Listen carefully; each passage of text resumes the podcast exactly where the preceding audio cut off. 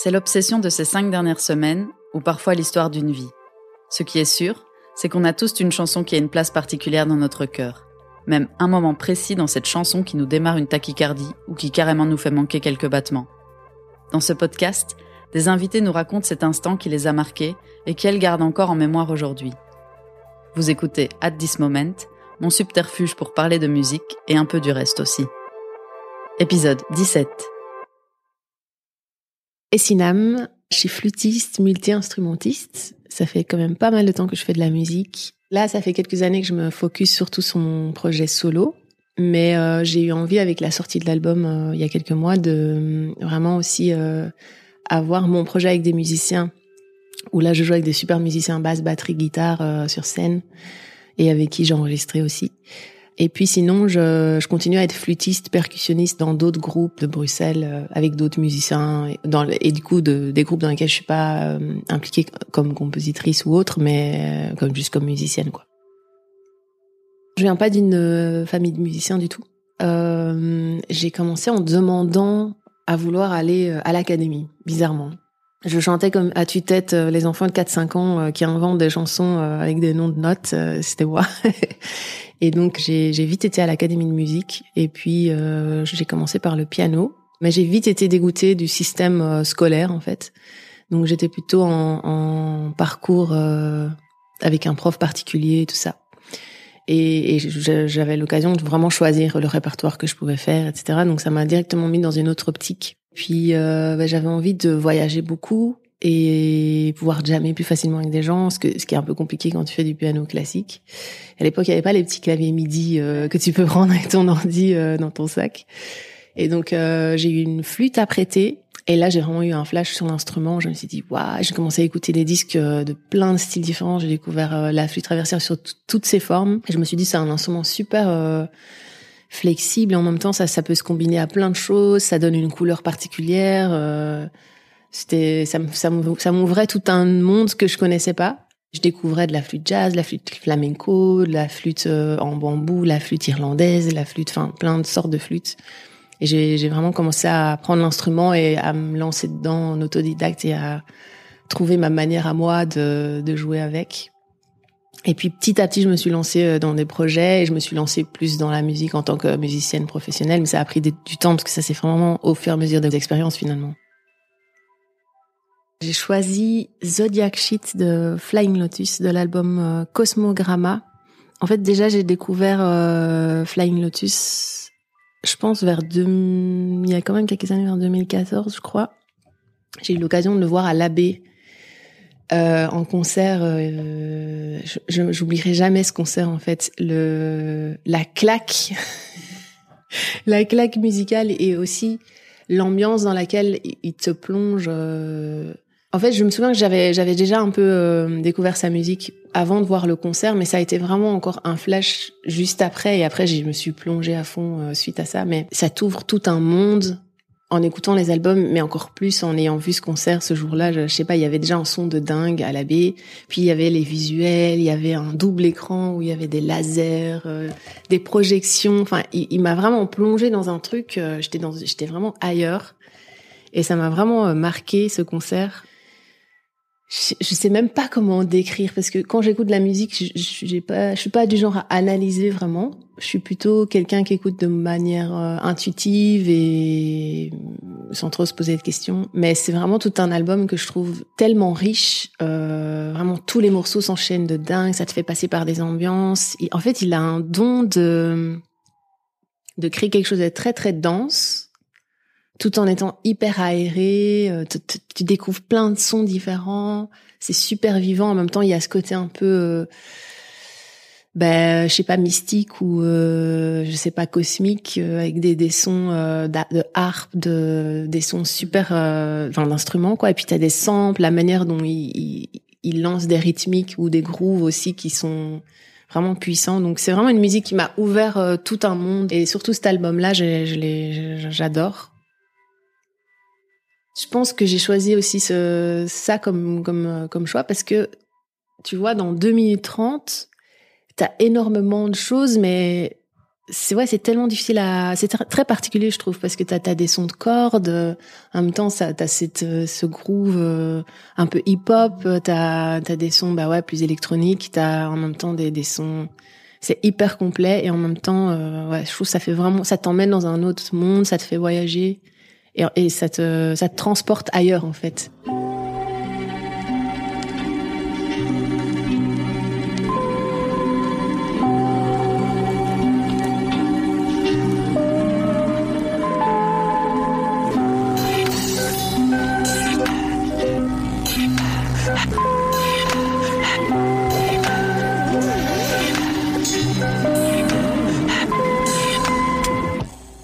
Clairement que sa musique, elle est tellement puissante qu'elle qu'elle se suffit à, elle-même. Mais c'est vrai que il y a vraiment, euh, tu, sens qu'il y a une, une, une, continuité aussi dans, dans ce qu'il propose. Bah, par exemple, tu as, vraiment tout un art cinématographique qui, qui donne encore plus de, de poids à, à ce que tu écoutes. Et du coup, je trouve ça super fort, en fait, quand les artistes arrivent à allier la musique à, une autre discipline artistique, que ce soit le, cinéma ou le visuel ou la danse. Until the Quiet Comes, je sais pas si tu vois, c'est un, genre de vidéoclip euh, court métrage qui dure genre cinq minutes, mais c'est un truc aussi de dingue. Euh, donc ça, c'est sur un autre album, ça m'avait aussi... Euh, genre, j'ai découvert la musique et, et la vidéo, j'étais scotché pendant dix minutes sur mon...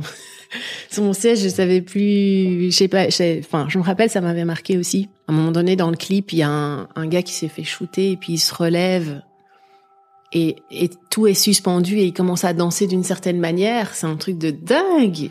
C'est un truc de dingue. Et la danse, elle, va mettre ça en, en, en valeur. Et ça raconte une histoire et, en fait, cette, ouais, moi, je, trouve ça super inspirant en fait de voir que j'aime bien cette démarche que la musique, elle peut être, elle, elle peut être accompagnée et prolongée par d'autres, d'autres formes d'art. Et du coup, je trouve ça, je suis un peu aussi dans cette démarche. Je trouve ça super intéressant en fait. Après, j'ai déjà travaillé avec des gens et on a déjà fait des vidéos mises, mises en décor et des trucs comme ça. J'ai déjà fait un, un, travail de collaboration avec ma sœur qui est danseuse et on continue euh, vers, euh, vers le développement de, de ça.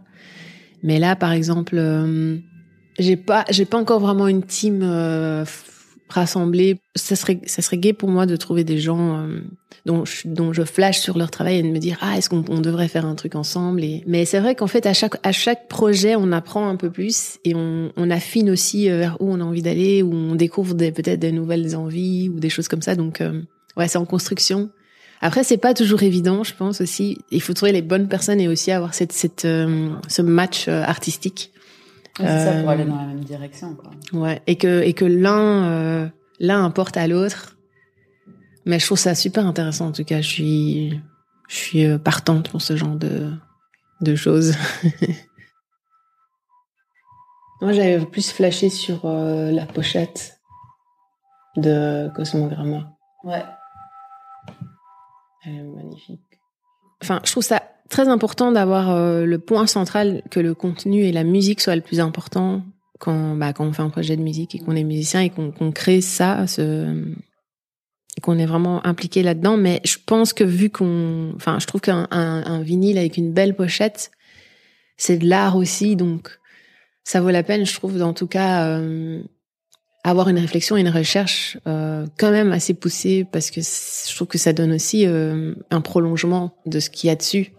Et euh, après, j'aime bien aussi les, les, projets de musique qui ont une pochette toute blanche ou toute noire parce que je me dis, ben voilà, c'est pour justement éviter que les gens se focus sur l'emballage et, et le et le et l'objet plus que ce que l'artiste va proposer musicalement. Mais moi, j'aime bien, je trouve, avoir cette réflexion autant en, en, tirer profit et, et euh, essayer de trouver quelque chose qui, ouais, qui complète et qui prolonge la, la proposition artistique euh, musicale.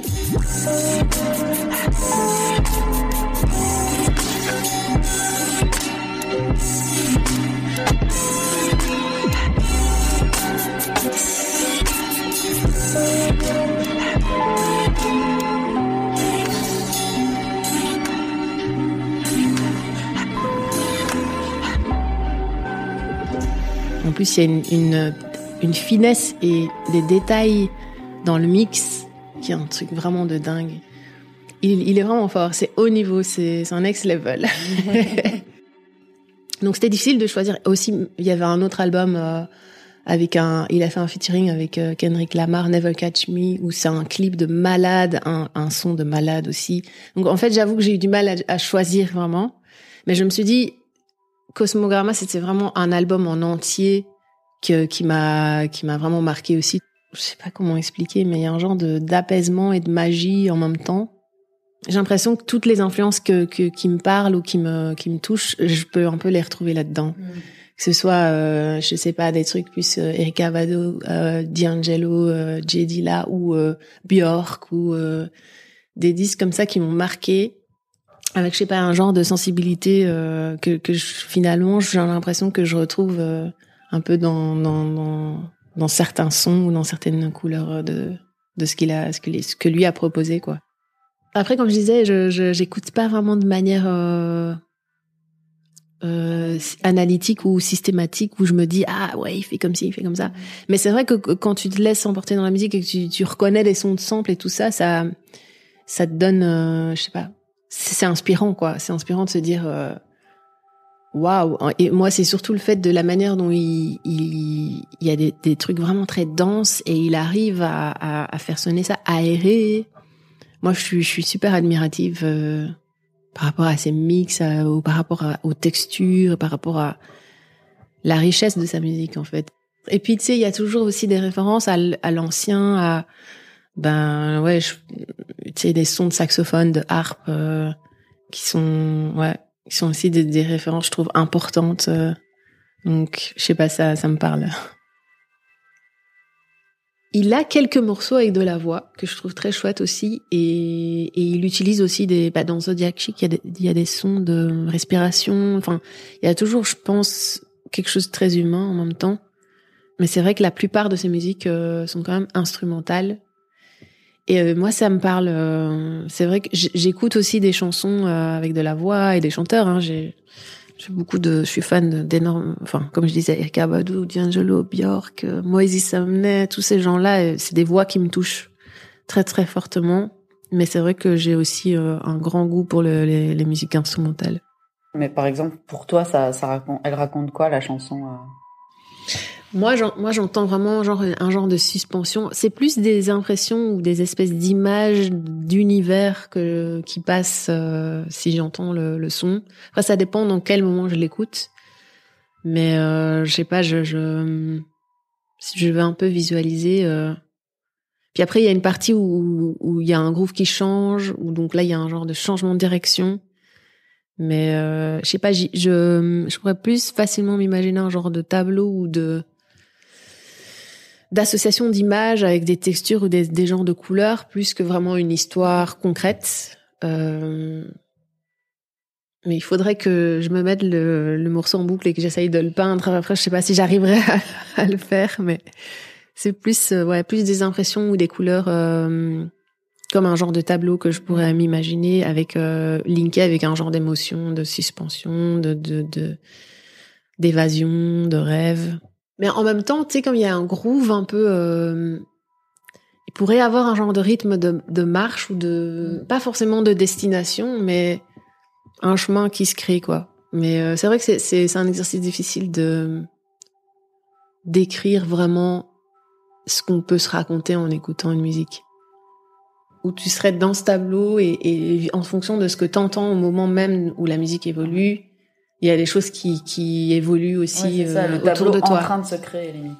Ouais, mais un peu en immersion et après ça dépend comment tu écoutes la musique, mm. mais comme si tu avais un tableau 3D quoi. C'est pour ça que par rapport au, au concert euh, à la baie où je l'avais découvert, ça, ça, te, en fait, ça te faisait, ça te faisait ressentir et visualiser ce qui créait en fait, parce que tu avais l'impression d'être immergé dans ce genre de tableau 3D avec des images, des projections, des lumières. Et donc j'avais vraiment l'impression de plonger dans la musique, mais en même temps euh, d'avoir une expérience euh, physico-sensorielle, spatio-cosmique. Je sais pas, j'avais rien pris, hein, franchement, mais c'était tout comme quoi. Franchement, c'était c'était waouh, c'est vraiment dingue. Et vous, c'est quoi votre moment explosion de cerveau? N'hésitez pas à nous en faire part sur le compte Insta du podcast. Merci à l'invité du jour. Merci également à Alain Deval, a.k.a. Both Lane, d'avoir habillé de ses sons les épisodes, ainsi qu'à Damien Aresta, copilote de choc et fomenteur de l'identité visuelle de cette grande mascarade estivale. Moi, c'est Maureen Vandenberg. J'ai réalisé, monté et mixé l'affaire, comme ça vous savez. N'hésitez pas à écouter les autres épisodes si ce n'est pas encore fait, à mettre des étoiles et à partager si le cœur vous en dit. Il y a une playlist Spotify sur laquelle on a compilé tous les titres présentés. Le lien, ainsi que tous les endroits de l'Internet mondial où vous pouvez nous retrouver sont en description. On s'entend la semaine prochaine. D'ici là, portez-vous bien. Ciao, bye bye